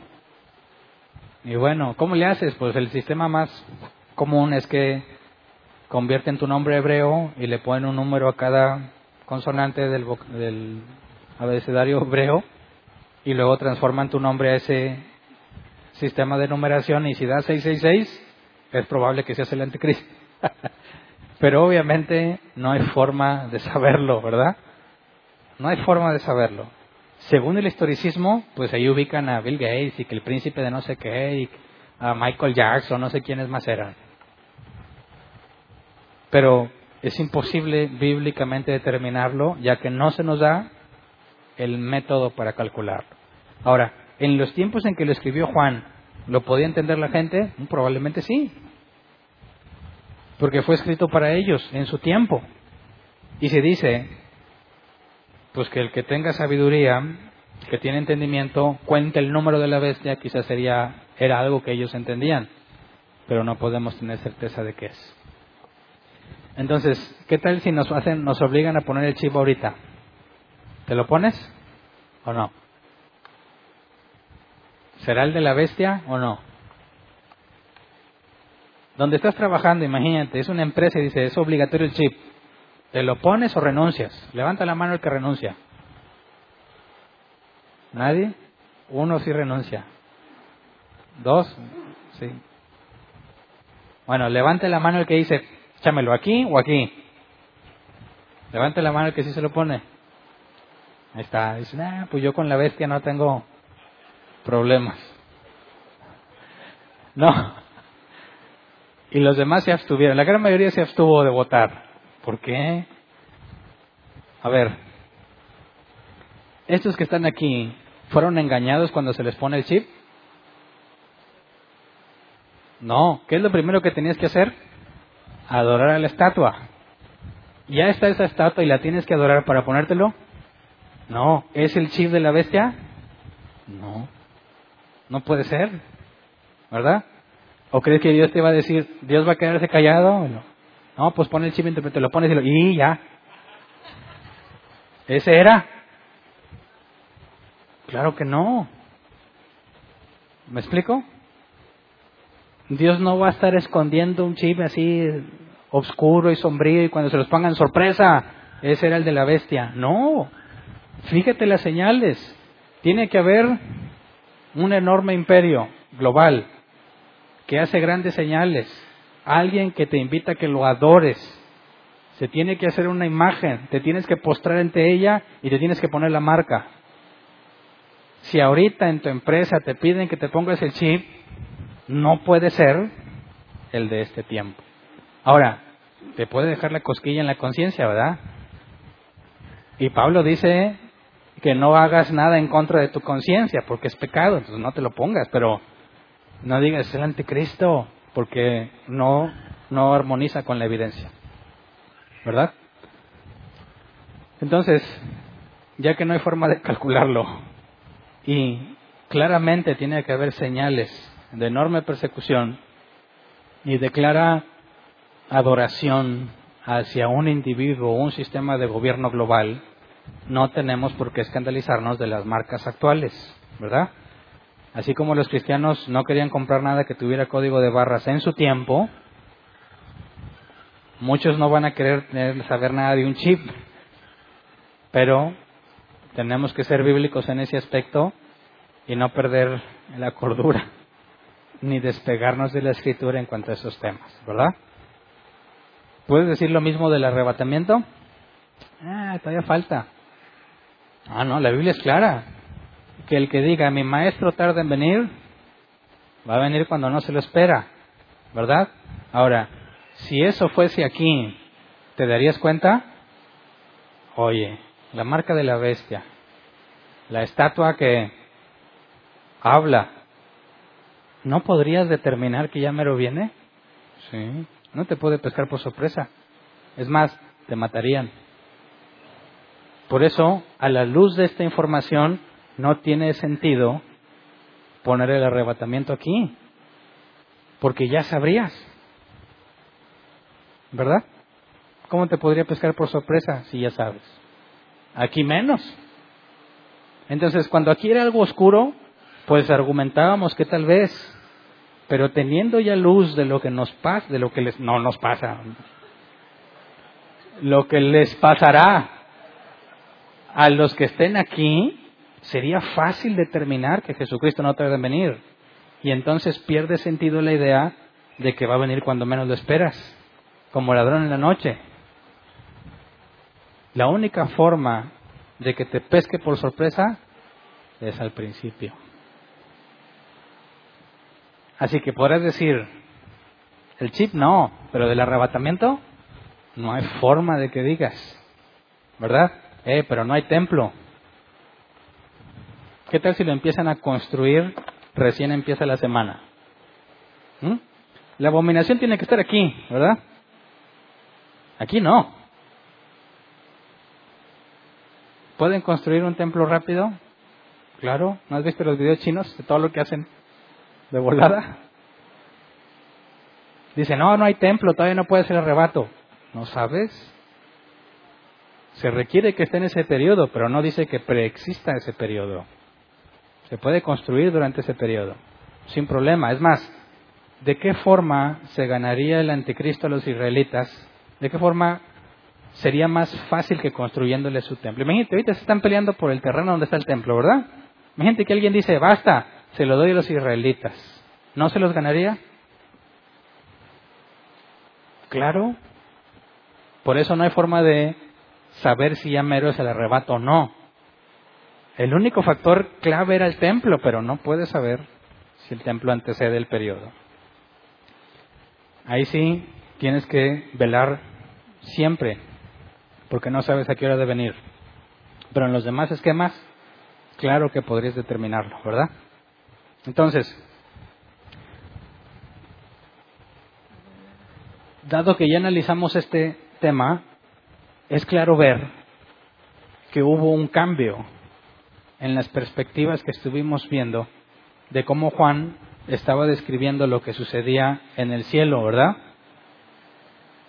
Y luego cuando se nos habló de los dos testigos, nos dimos cuenta que nos estaba hablando desde la perspectiva de la tierra. Entonces cuando estuvo aquí arriba nos llevó hasta antes de la séptima trompeta. Volvió a empezar la historia y la vimos con los dos testigos desde el inicio hasta el fin de la primera mitad, ¿verdad? Y luego otra vez nos llevó desde el inicio hasta el fin de la primera mitad. Sigue el capítulo 14 y nos va a hablar de los 144 mil otra vez. Y ya se nos habían explicado los 144 mil. Entonces hay que tratar de entender, y lo veremos la próxima clase si Dios quiere, cómo están separados los capítulos de Apocalipsis cronológicamente. del capítulo 4 al capítulo 10 es un periodo, del 11 al 13 es otro periodo, y ahí van. De manera que claramente vemos que vuelve a ubicarte en la primera mitad a pesar de que ya estaba hablando de la segunda. Ahora, no soy yo quien está haciendo esa separación. Claramente encontramos evidencia de cómo está volviéndonos a explicar lo que no nos había dicho en cuanto a este periodo. Todavía nos falta algo de información que leeremos en el capítulo 17 sobre la gran ramera, que también va a estar operando en este tiempo, pero no se nos ha dicho nada. ¿Por qué Dios no nos dice todo en orden? ¿Quién sabe? pero está diciéndonos todo. No en el orden que nos gustaría, pero lo está diciendo. Se puede armar entonces aquí nos falta ver, o algo que todavía nos deja en misterio, que es qué clase de religión es esta, porque adoran, ¿verdad? Hay adoración y hay un sistema en el que se rinde tributo a una imagen. Por eso, cuando nos habla de la gran ramera, en el contexto bíblico, dado que las mujeres ya vimos que le identifican con las israelitas, y a los al propio Israel lo identificó como una mujer ramera, que estaba casada y se fue con sus amores. Y leeremos muchos pasajes donde Jesús se refiere, perdón, donde Dios se refiere a los israelitas como una ramera. Esta gran ramera tiene que ver con la idolatría. Y en este periodo en particular. Así que sí va a haber personas, en cierta forma, podemos decir religiosas. Pero no se nos dice ahorita y lo veremos hasta el capítulo 17. Así que vamos a ver en la próxima clase cómo encontramos que Apocalipsis está dividido en distintos periodos de tiempo, pero que embonan en todo el mapa que hemos estado haciendo. Y como el domingo no va a haber reunión porque vamos a estar en el campamento, lo veremos el próximo miércoles. Entonces, vamos a ponernos de pie vamos a orar para pasar a la sección de preguntas. Me parece que de este capítulo debemos de guardarnos para la vida práctica la parte que se nos, donde se nos informa de forma inversa que aquellos que están escritos en el libro de la vida no van a ser engañados. Y eso es un enorme alivio. Porque si tú eres hijo de Dios, ni siquiera estas señales que fueron precisamente enviadas para condenar y que crean la mentira, a ti no. Bueno, no sé si a ti, ¿verdad? Si te quedas en ese periodo, no te van a engañar. Pero aunque no llegues a ese periodo, ahorita podemos tener la confianza de que a pesar de nuestros errores y nuestros tropiezos, nada nos puede separar del amor de Cristo. ¿Me explico? ¿Tienes problemas? No te van a apartar de Dios. ¿Tienes enfermedad? No te va a apartar de Dios. Pobreza? No te va a apartar de Dios. Nada. Y si te pones rebelde y te quieres ir, ¿qué va a hacer Dios contigo? Te va a disciplinar, porque te ama. Eso implica que no estamos buscando ser santos para salvarnos. ¿Verdad? No es para salvarnos. Es por gratitud y por amor, porque ya nos salvó. Yo no le sirvo para obtener la salvación. Le sirvo porque ya me dio la salvación. Y nadie me puede separar de su amor. Entonces no puedo vivir pensando en que soy un rechazado, que fui alguien que por su pecado es puesto a un lado. No. Puedo acceder al trono de la gracia. Y Dios es fiel y justo para lavar mis vestiduras, limpiarme de mi pecado, porque Cristo pagó una sola vez y para siempre por todos mis pecados, pasados, presentes y futuros. Eso no es una invitación a la, a la vida loca. Porque el verdadero creyente, el que ració de nuevo, no puede vivir como los del mundo. Porque no es del mundo. Porque fue renovado, transformado en sus obras, en sus deseos y en su entendimiento. De manera que es imposible que viva como los del mundo. Peca, tropieza, pero nunca vive como los del mundo. Y eso es razón suficiente para agradecer a Dios, aunque te pases toda la vida enfermo, toda la vida pobre, toda la vida miserable. Porque el don que se nos ha dado con nada se puede conseguir, salvo por su soberana voluntad. Así que vamos a orar. Señor, gracias porque no nos merecemos lo que nos has dado, porque de lo más vil y despreciado tomaste y somos nosotros.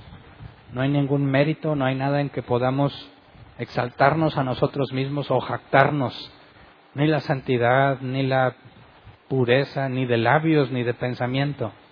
No hay nada en nosotros digno de ti, Señor. Pero como bien lo dice la Escritura, por solo tu afecto, por tu voluntad, para gloria de tu nombre, tuviste a bien elegirnos, Señor, no por nosotros mismos, sino por tu amor, Señor. Tú decidiste tener misericordia de nosotros. Decidiste regalarnos el don de justicia cuando no lo merecemos, Señor. Y por eso queremos servirte con todo lo que somos y con todo lo que tenemos el resto de nuestras vidas. Señor, enséñanos a confiar en ti, a confiar en ti en medio de la adversidad y sobre todo confiar en ti cuando todo va bien, cuando no tenemos problemas, porque son los momentos más peligrosos y más vulnerables para el creyente, porque caemos en la grave equivocación de pensar que nuestras circunstancias nos dictan nuestra relación contigo, Señor. Líbranos de ese error. Enséñanos a permanecer bíblicos en la Escritura, que nuestras emociones y nuestras experiencias se sujeten a lo que dice la Escritura.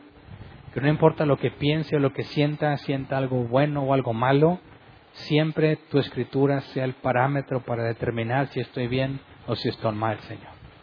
El día que me siento deprimido y que me siento miserable, enséñame a pensar de mí conforme a la Escritura, que soy un hijo tuyo y que, que he sido bendecido con toda bendición espiritual, a pesar de lo deprimido que me siento, Señor. Y cuando me sienta totalmente favorecido, Señor, y engrandecido, enséñame a recordar la escritura. dice que claramente soy un vil, depravado, despreciado, ignorante, Señor, como son los que tú elegiste para glorificar tu nombre. No me aparte, Señor, de tu palabra para que pueda permanecer fiel en tus caminos como lo has determinado para nosotros. Que la santidad sea una prioridad de nuestras vidas, Señor, no solo para nosotros, sino para edificar a todos los que buscan tu nombre, los que buscan servirte y los que buscan evidencia tuya, Señor, entre los hombres. Concédenos ser reconocidos como verdaderos siervos tuyos, conforme a tu criterio, conforme a tu palabra, Señor. Y aquellos que nos juzguen de locos, que sea solamente por tu testimonio, por tu palabra, Señor. Que ninguno de nosotros sufra por ser un criminal, sino que si hemos de sufrir, que sea por hacer tu voluntad, Señor. Gracias de antemano por lo que has hecho y lo que harás por nuestras vidas. Amén. Pueden sentarse. Sección de preguntas.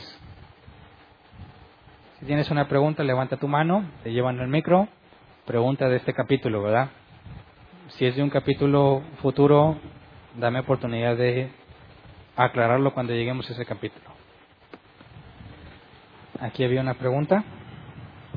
Con respecto a los ciento... No, no, no. A las personas que son los santos en los primeros tres años y medio de paz. Ellos, eh, yo he entendido que eres salvo porque eres predestinado desde antes, pero no es un tiempo para todos. Hay un ¿Cómo? tiempo para cada uno. Ah, sí. ¿Verdad? Entonces, para ellos, ¿ese va a ser el tiempo o desde antes es el tiempo, los que van a pasar a ser los santos? Claro, nada sucede fuera de la voluntad de Dios. Y esos que están ahí, Dios sabía que ahí estarían y que hasta ese momento serían salvos, no antes ni después. Ah, No hay forma de que se puedas, te puedas adelantar o atrasar de lo que Dios ha determinado que suceda. Ah, entiendo, porque la iglesia es la que se va antes, las que Dios había predestinado la iglesia. Ellos en ese tiempo es cuando son salvos. ¿La iglesia? No, no, no, la iglesia se fue, los santos. Por eso los que se quedan. Sí. Es en ese periodo, cada uno en un distinto periodo. El punto es que el hecho de que la iglesia no esté no hace diferencia. Antes de la iglesia Dios salvaba gente. Después de la iglesia también. Pero claramente podemos ver que este grupo en particular tiene un, un objetivo específico. Las promesas que se le han dado. Reinar juntamente con Cristo. Estar con Él. ¿Por qué este grupo en particular? No sé. Podrías preguntar también por qué los judíos nada más en particular antes. Dios sabe, no hay forma de determinar por qué. Pero así como antes a los gentiles no fueron, no se les dio la revelación especial de la ley, por la misma razón encontramos que a la iglesia se les da una revelación distinta que no se les dio a Israel, pero que tiene un principio y un final, y a estos se les va a dar otra revelación y otra gracia para soportar este periodo de tiempo, y a estos otra muy distinta. Dios hace como quiere. Sí, gracias. ¿Alguien más?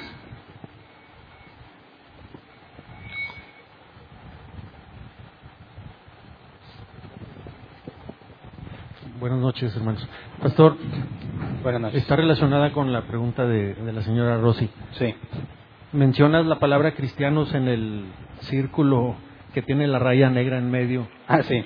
Bueno, y, y iglesia o cristianos, quiero pensar en la rayita, que se- los que se van, ¿verdad? Ajá. ¿Qué diferencia hay, pastor, entre los que se van y los que se quedan? Y si tenemos algún dato, por así decirlo, te entendí hace rato que decía 144 mil eh, se refiere a judíos, al pueblo de Israel, ¿verdad? Bueno, entonces, ¿qué diferencia hay, pastor, entre los que se van y entre los que se quedan? O sea, esos que se quedan en el círculo con la raya negra en medio, ¿quiénes son? ¿De dónde salieron? O sea, ¿son cristianos? Mencionaste tú que son cristianos. Y si es así, ¿por qué no se fueron? Y tenemos algún dato, una referencia de que, oye, pues se van a ir, no sé, X cantidad y, y se van a quedar X cantidad. O sea, ¿hay algún dato numérico que la Biblia mencione acerca de eso? Ok. Bueno, en cuanto a estos, no, no se nos dice específicamente, pero no habría ningún problema en pensar que son personas que en este periodo de tiempo vienen al conocimiento de Dios. Porque si pensaras que son los que fueron dejados, tendrías un problema al entender cómo es que los siervos malvados y negligentes son puestos con los hipócritas, donde es el y crojar de dientes.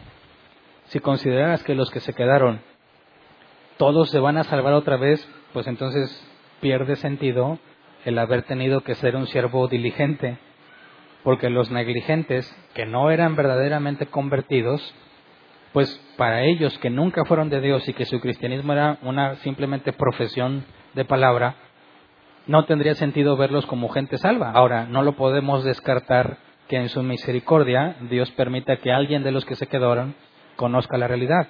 Pero lo más probable es que en este periodo son personas que vienen al conocimiento de Cristo, que no habían pertenecido a la iglesia porque no habían conocido de Dios en ese entonces. ¿Me explico? Ahora, cuando digo que estos son cristianos, porque la salvación es por medio de Cristo, ¿verdad? Y de hecho, desde antes también tienen que ser cristianos. Aunque no sabían que estaban tratando con el Mesías, Abraham con quién habló? Con Jesús.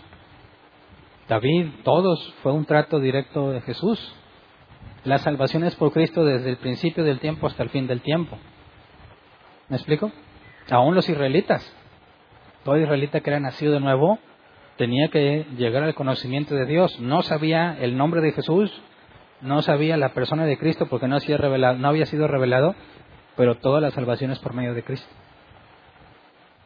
En pocas palabras, pastor, ¿cuál sería la diferencia entre, o sea, que al llegar a ese punto ellos todavía no eran cristianos, pero al final ya me confundí un poco con lo que dices. Bueno, en cierta medida sí eran cristianos, entonces, Sí. de una manera más clara o más concisa. Ok, veamos el objetivo de la iglesia. Ir y predicar el Evangelio a todo el mundo, ¿verdad? Y hacer discípulos. La predicación a todo el mundo antes no estaba, ¿verdad? Y en este periodo no hay, en la iglesia ya no aparece evangelizando. Tienes a los dos testigos, tienes a dos ángeles que predigonaban el Evangelio. Ya no tienes a la iglesia evangelizando. Esto implica que en este periodo hubo una encomienda en particular. se te dieron dones y, el y tu tarea era que edificaras a los demás.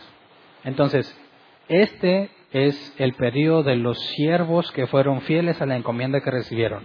Y esta encomienda nada más fue en este periodo de tiempo.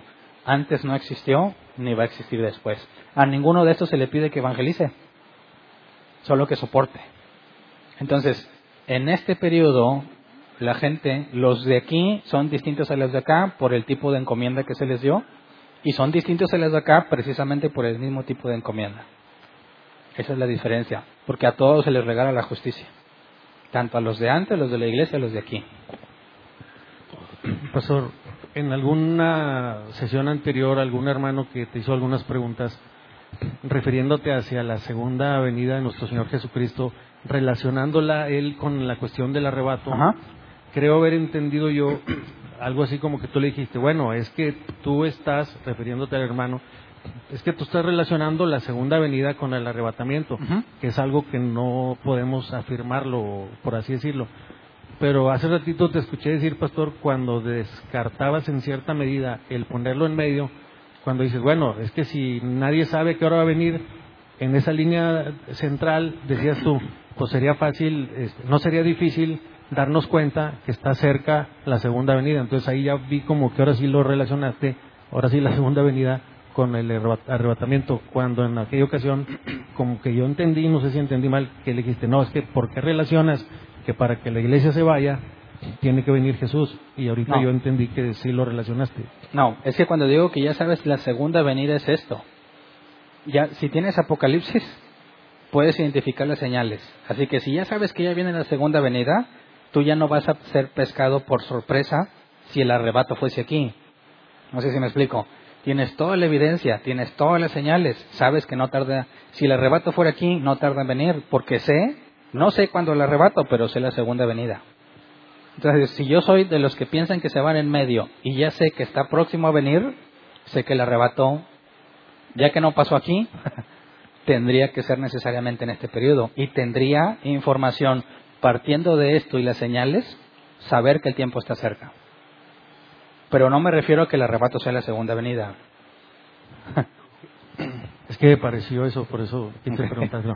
Pastor, igual en Efesios dice, vosotros también, habiendo escuchado la palabra de verdad, el Evangelio de vuestra salvación, y habiendo creído en él, fuiste sellados con el Espíritu Santo de la promesa, que es las arras de vuestra herencia, hasta la redención de la posición adquirida para el avance de su gloria. Referente a lo de la marca, que o su nombre o su número, si nos habla ahí de un sello, que yo entiendo que es del Espíritu Santo, ¿habrá alguna marca, pastor, por así decirlo, que sea mayor o que sea diferente al mismo sello con el que Dios nos dice en el libro de Efesios que nos ha sellado, que es el mismo Espíritu Santo? O sea, la única marca en- desde el principio del tiempo hasta el final de los de Dios es el Espíritu Santo. No hay de otra. Estos, la marca que estos reciben no es de salvación, es de protección de los juicios. Pero si estos, como vamos a ver en el siguiente capítulo, son salvos y están con Cristo, tuvo que haber sido mediante el Espíritu Santo. El nuevo nacimiento es obligatorio desde Adán y Eva hasta el final. Y con el nuevo nacimiento viene el Espíritu Santo. La última, pastor. Sí.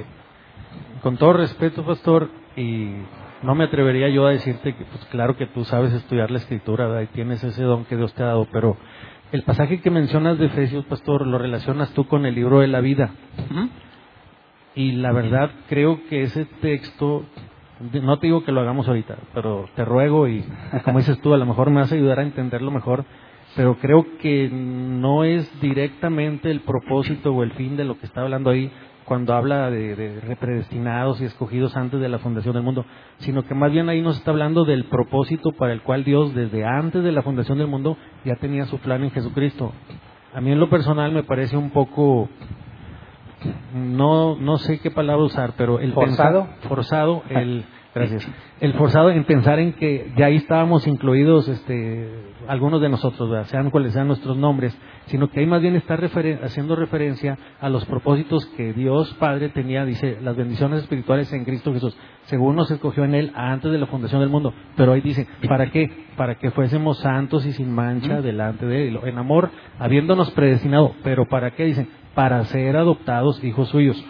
En lo personal, con el amor de Cristo te digo, pastor, pero me parece un poco forzado el pensar que está hablando de un libro de la vida y que está diciendo que antes de la fundación del mundo, no digo que Dios no sea todopoderoso y que sea soberano y que sea omnisciente, pero de ahí a decir que ese pasaje de Efesios habla de una elección, habla de que fulano, mangano y perengano fue predestinado, aprovecho para comentar todo el pastor porque algunos videos que he visto que hablan sobre eso relacionan ese pasaje y la verdad te ruego que en otra ocasión, no ahorita, pero si me puedes ayudar a entenderlo, yo en lo personal no entiendo que se refiera tan directamente a eso, a decir, tales personas ya están escritas antes de la fundación del mundo, habla de una elección y habla de una pre- predestinación, sino más bien lo que el pasaje dice, y creo que es entendible, está hablando de los propósitos que hay en Cristo Jesús, ser adoptados en Él.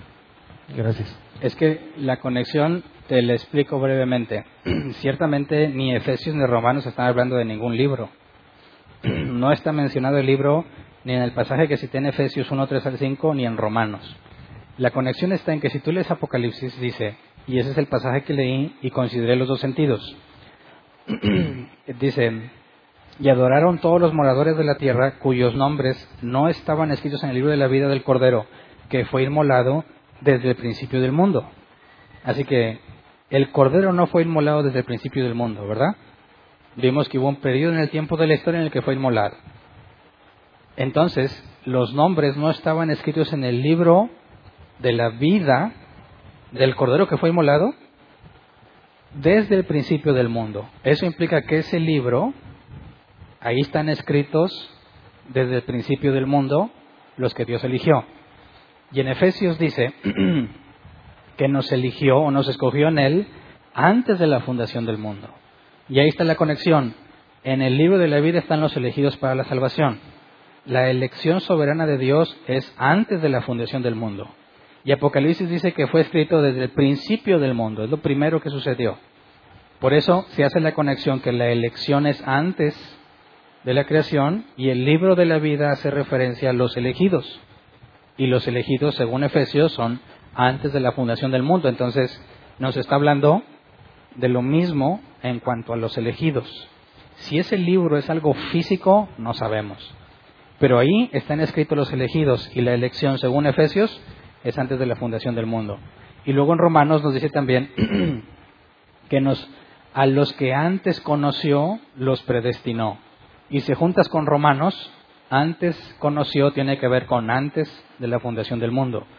Los conoció y los escogió. Ahí es donde está la misma conexión con el libro de la vida. Por eso es que entendemos que hablan de lo mismo, a pesar de que Romanos y Efesios no hablan del libro. No sé si me explico. Tiene que ver con la elección antes de. Yo no digo que realmente ahí existe un libro que Dios fue lo primero que, que escribió y lo tiene guardado en un lugar. No. Sino que la elección claramente fue antes de la fundación. Y ese libro de la vida, haciendo referencia a los elegidos, tiene que ser por necesidad antes de la fundación, que fue cuando hizo la elección. ¿Sí me explico? Bueno, si quieres lo vemos más detalle después, pero esa es la forma en la que se hace la conexión eh, para saber que está hablando de la elección. ¿Alguien más? ¿No? Muy bien, cerramos la sección de preguntas.